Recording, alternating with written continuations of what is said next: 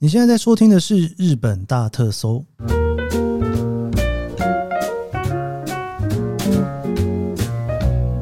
欢迎收听日本大特搜。今天是二零二三年令和五年的三月二十三号，星期四。不知道大家平常来东京玩的时候都住在哪里？哈，其实我这个节目呢，一路聊东京的住宿，其实聊了也蛮多集的哈。如果没有听过的，可以往前翻一翻哦，你会听到我跟你介绍说，我会怎么建议你在东京挑饭店啦。那有一个地方非常特别，叫做川崎，它其实不在东京，但是呢，它离东京的距离并没有很远。一直以来，常常都会有人说：“哎，你都来那么多次了，要不要住川崎看看？哦，那边进东京的交通也很方便啊，那房价也比较便宜，然后。”其实我自己呢，最后一次在川崎住饭店，真的是很久很久以前的事情了。真的就是二零零二年那个世足赛当志工的时候，总决赛的时候，我要在那个横滨，就是闭幕赛的时候表演。所以我那时候就是真的是第一次跑到横滨去，就为了要在世足赛的最后一天闭幕式之前表演哦。这个表演活动因为是志工嘛，所以你没有钱。对，自工就是没有钱，但是你又要去，然后我人又不住在东京哦，所以非常奇妙的一个 过程。那时候我完全订不到横滨的饭店，而且非常贵。对于一个大学生的我来讲，其实是一个非常沉重的负担呐。于是呢，我那个时候就住在川崎了哈。你看，就就这么一次，然后就是就结束了哈。那其实二十年之后啊，川崎有非常大的改变哦。我最近呢也有去川崎一趟哦，就觉得说哇，现在这个车站这边整个盖的繁荣哦，跟以前真的不是同一件事情哦。我刚好在跟龙猫大王在聊东京旅游的时候，他就跟我讲说，他上次来东京的时候，其实就住在川崎。我觉得哇。居然有人才刚住过那个地方哦，所以我今天就决定找他一起来聊聊川崎。然后，如果你来东京玩，然后住宿的地点不住在东京市区，而住在川崎，到底是什么样子的一个感觉呢？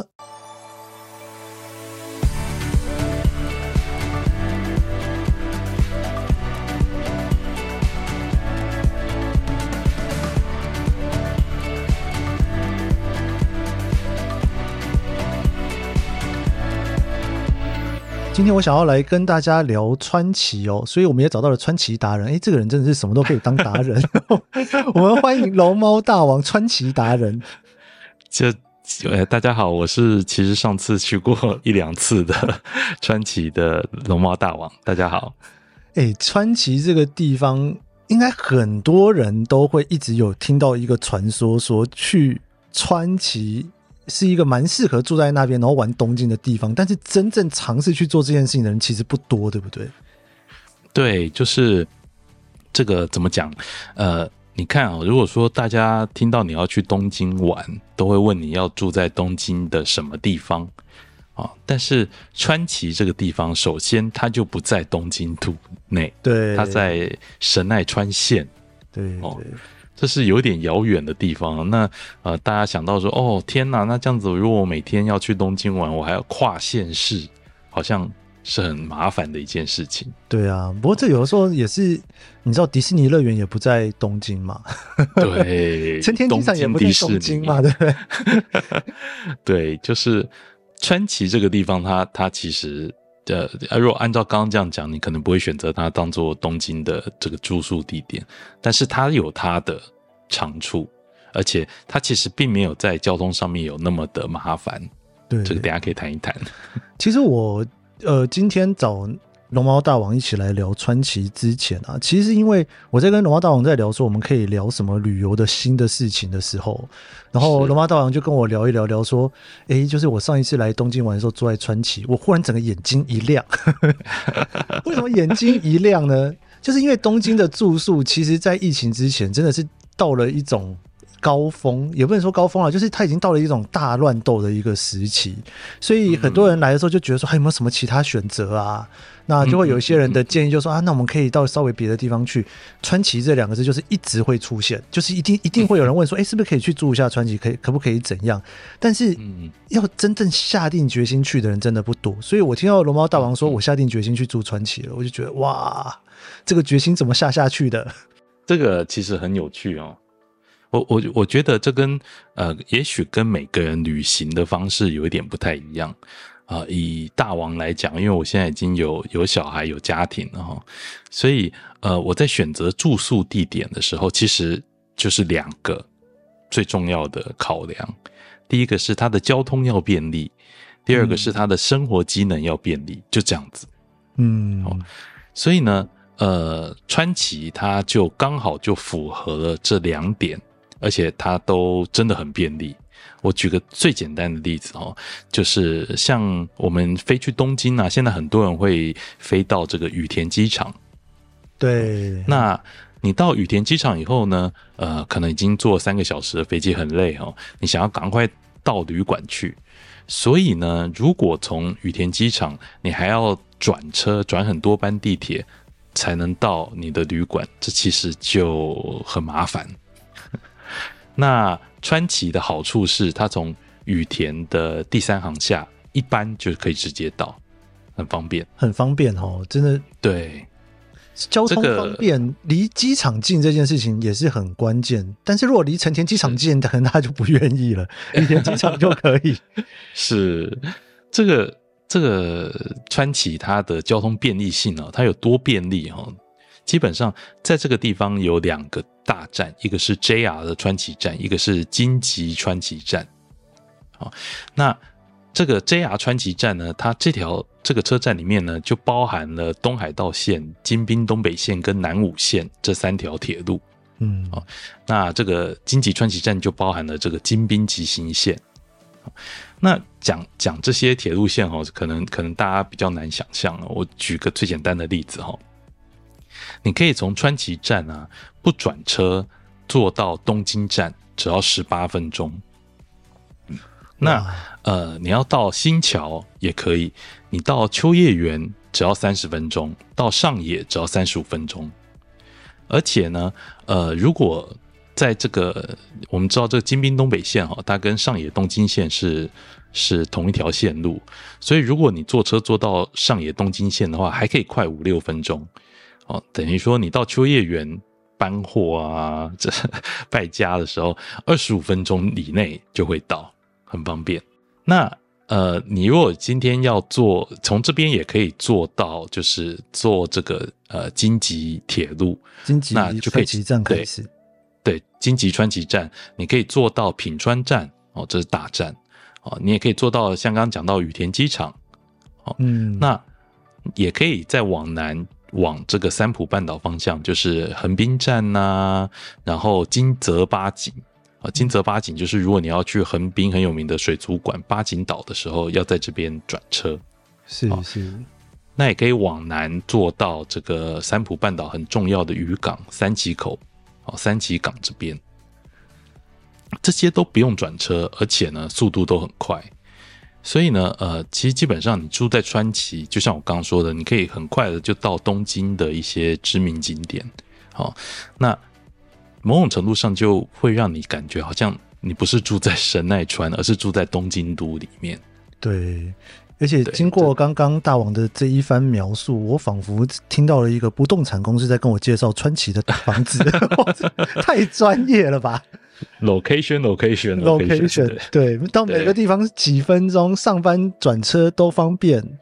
对，对，而且就是他在这样，当然，如果如果真的是不动产要介绍的话，你住在川崎一定是比住在东京都便宜很多的。对，其实整个饭店的价格是不是也是相对低蛮多的？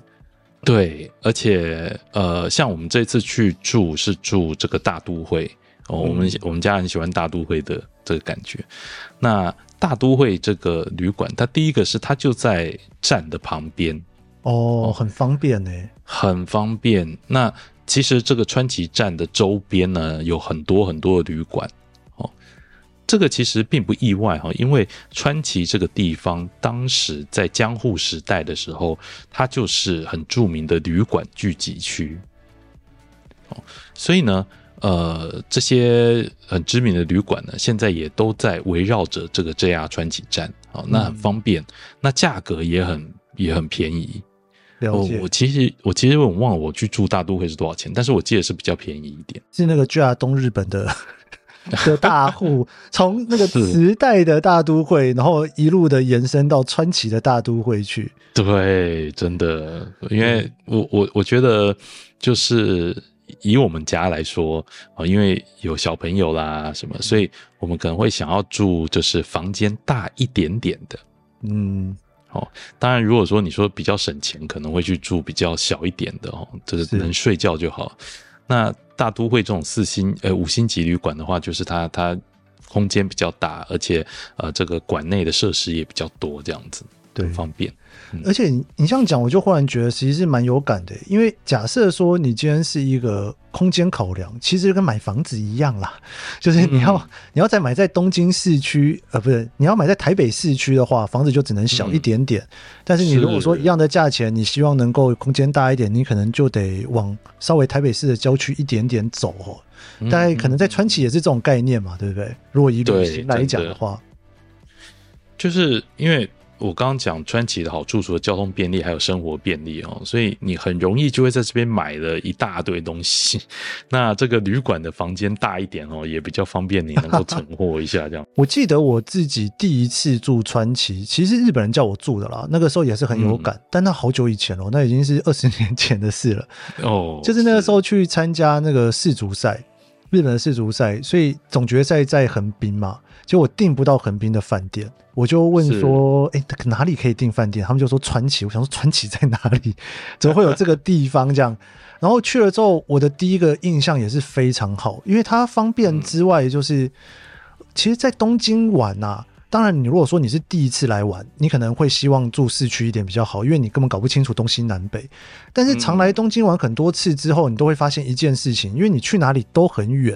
所以，嗯嗯嗯，所以比方说，哪怕你今天是住在新宿，那你当然玩新宿很方便，涩谷很方便。但是你要去浅草，其实你也需要二三十分钟，对，其實不止哦。我去浅草可能要四十分钟哦。如果从新宿过去的话，那你如果是住横跨整个过去嘛，对。那你如果住在浅草的话，你当然去浅草去上也都很方便。但是你如果从浅草想要去新宿涩谷，你其实也是要花四十分钟，大概是这种感觉。那川崎的意思就是说，反正。我去哪里出发，我就是要到那个地方。那我觉得可能对于观光客来讲，最介意的事情应该就会是晚上回到饭店之后有没有简单的夜生活可以过，对不对？没错，这个其实就某种程度上也是跟川崎的历史有关哦。我们刚刚提到他在江户时代的时候是旅馆街。嗯，那到这个二战战争时期的时候之后，它其实有很长一段时间都是所谓的工厂街哦。那就是因为他在东京都的近郊嘛，是那很多这个日本大厂呢，这个工厂不可能真的设在东京都里面，所以就会在这种卫星都市啊里面。那这个工厂街就会让这边就很多工人都住在这边，所以他的生活机能一定要好，而且这个买东西啦、吃东西啊，它必须要便宜。是是，所以呢，这边就聚集了很大量的人群哦，那当然也就带来了很大量的商机哦。那所以呃，留到现在。呃，其实它差不多是在二零一零年左右的时候开始，这些大型工厂就是因为产业外移的关系，那它就就就是废除掉了。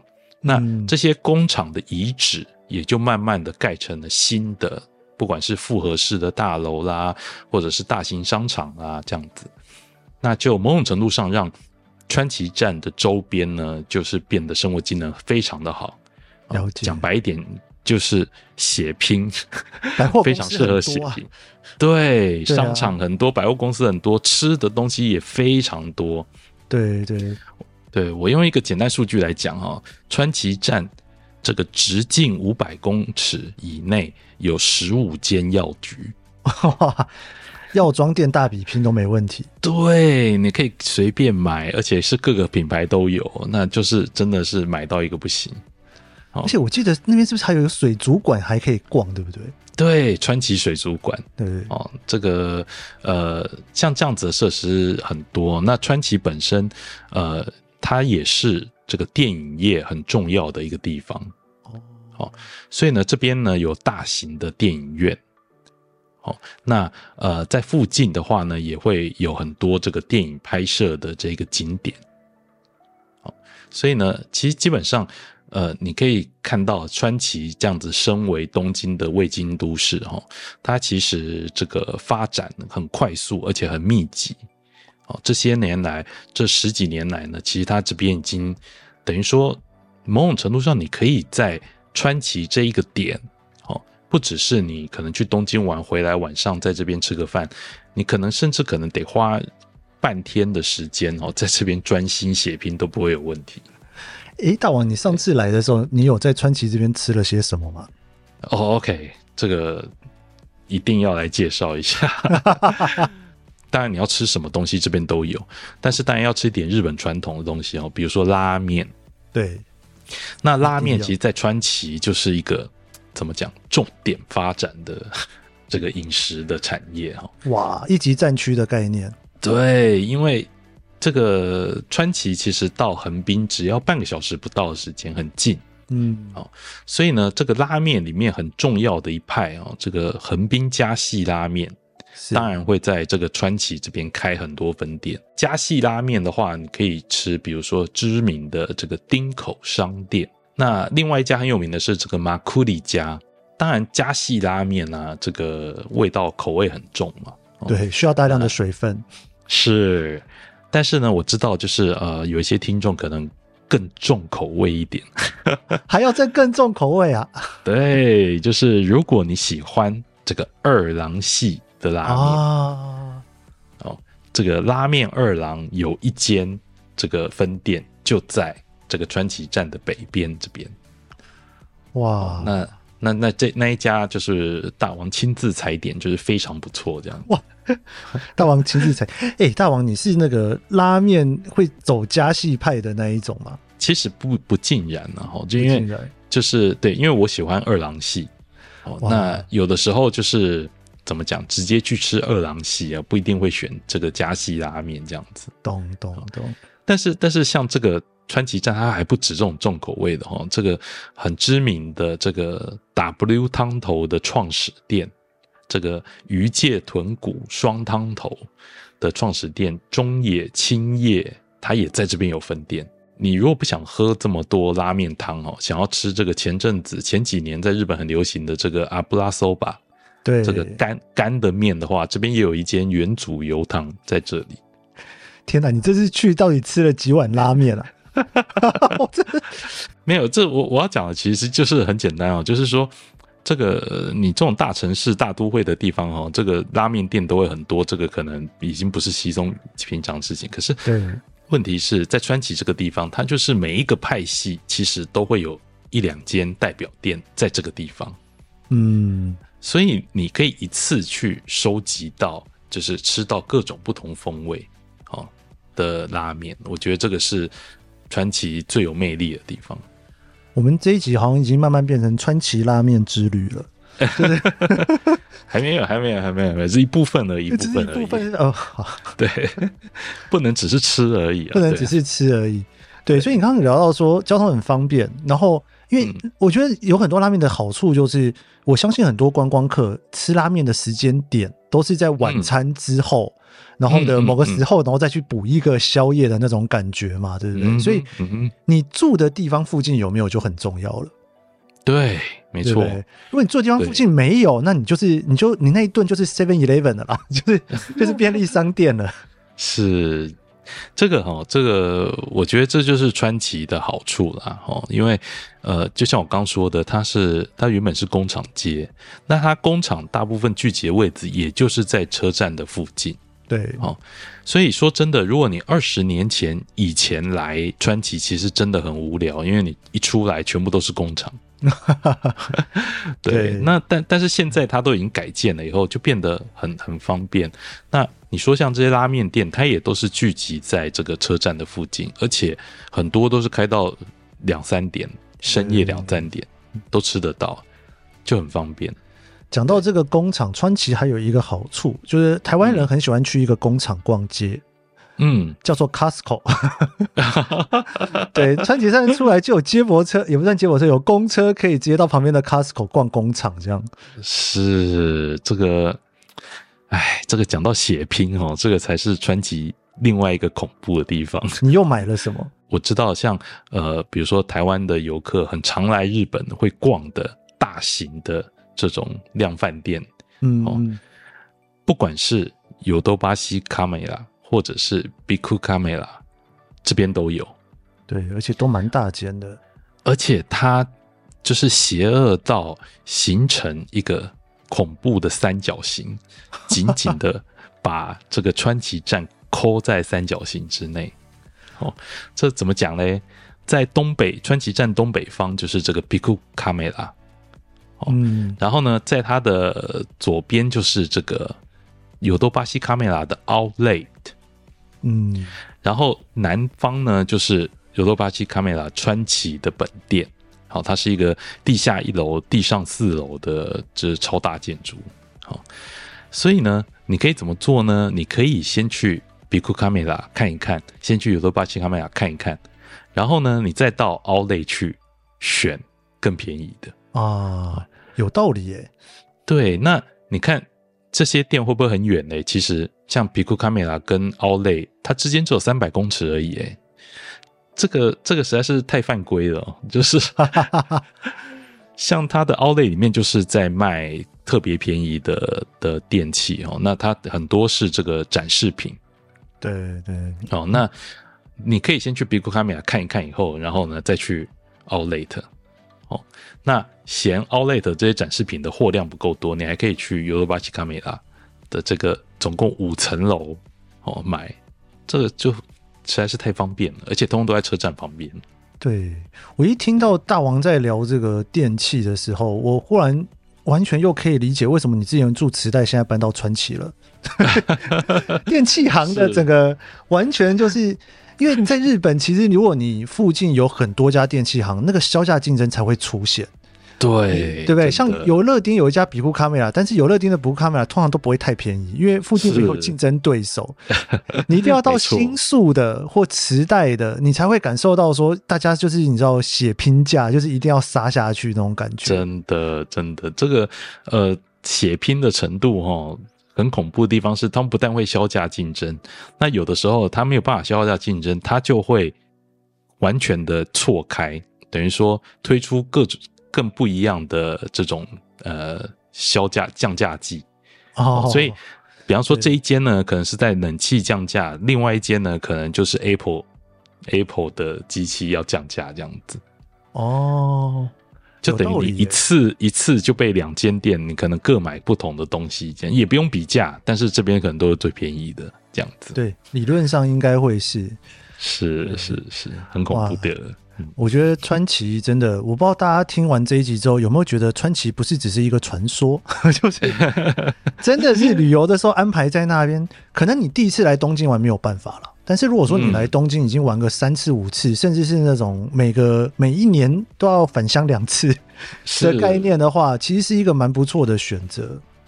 对，就是我想，哎，如果去东京玩的朋友哈。很多人会去住，呃，很多人会去横滨或者是镰仓这种，呃，东京比较呃西南边的地方玩。对，那这样子这种时候，我就比较推荐你可以来住川崎，因为它到这两个点其实都很近。对对对，可能可能半个小时或一个半小时这样子就会到了。那那其实也比较方便哦。什么叫比较方便？就是车这些从川崎过去，不但只要一班车，而且它的人也会比较少一点。没错，没错。对，如果你每次都从东京站转车，哦，那个真的上车你就已经累了。没错。那我有没有什么其他你想要补充的？快速补充两个。好啊，就是一个是呃，这个关东地区哦最大，这个号称法力最强的林场。林场。呃，日文讲啊，这 Power Spot 就是这个林场。呃，川崎大师就在川崎附近。啊对很多人都会来这边求，因为听说很灵验啊。是是是，那我可以提供一个小建议，好的，就是小感想啊，就是我们去当然要去抽一下签哦。对，那的确哦，川崎大师就是比较严厉一点点，他里面的凶签太多，是不是？对，但是但是他的好签哦，就是真的。我要怎么讲？就是讲的很实际啦。OK，对，不是跟你讲说哦，你未来这一年都会啊运气很好什么不会，他会告诉你说哦，你要注意什么，哦，你只要注意什么，什么就会好，这样子。懂懂懂。对，所以我觉得哦，这个川崎大师是可以去一下。那另外一个哦，要补充的就是。刚刚讲到好像都是电器啦、血拼的之类的，其实有的时候你来日本哦，特别是像现在这个春季快要来的的时候，你去日本，很多人都会想要吃一点，比如说草莓啦这种呃比较当季在日本的，在川崎站的这个地下啊，有一间很大型的超市叫 Life 哦，这个 Life 很舒服哎，对，很大间，而且一间店哦就是。最少有四五种日本各地不同的草莓，你可以在那边就是一次品尝到，可以做比价这样子。我觉得在这边买生活用品其实呃非常方便，而且你看你要买寿司啊什么的也都很便宜。这个 Life 我觉得要推荐一下。对耶，因为大王来的时候是二月嘛，对不对？是是是，二月二月草莓，所以不不同季节可能没有草莓，也会有别的水果。有的时候会有桃子，有的时候会有葡萄之类的都会出现。是是是，是，真的，就是香蕉不要买就好了。对 哦，不是，我觉得这个 就是没有。我觉得台湾香蕉，先不谈价钱哦，就是台湾香蕉比较好吃，而且对对，像什么山椒、芭蕉啊这种的，其实我觉得都比日本香蕉好吃。真的，真的，谢谢大王。哎、欸，真的，川崎，我不知道大家听完这集节目之后，下一次来东京是不是感觉可以来试试看呢？哦，因为川崎能够延伸的旅游地点也非常多啦，真的，非常非常多。对，嗯，那我们这一集的日本大特搜就到这边。然后喜欢这集节目的话，别忘了帮我按下五星好评哦，就是每天都可以按一次，然后明天按，今天按，后天也要按。然后 大王他也有一个他的 podcast。是，呃，大王与瓜号君的新世界啊、哦，这个 podcast 呢，呃，是我跟重点就在括号里两个人合作的。那我们会聊一点呃影视文化或者是日本文化的跟杂学部分的东西，希望带给大家一些新的体验。对，喜欢日本的朋友越来越多 podcast 可以听了，大家可以是通通都听。对，没错。好的，那我们就谢谢大王，我们这一集的日本大特搜就到这边，明天见喽，拜拜。拜拜。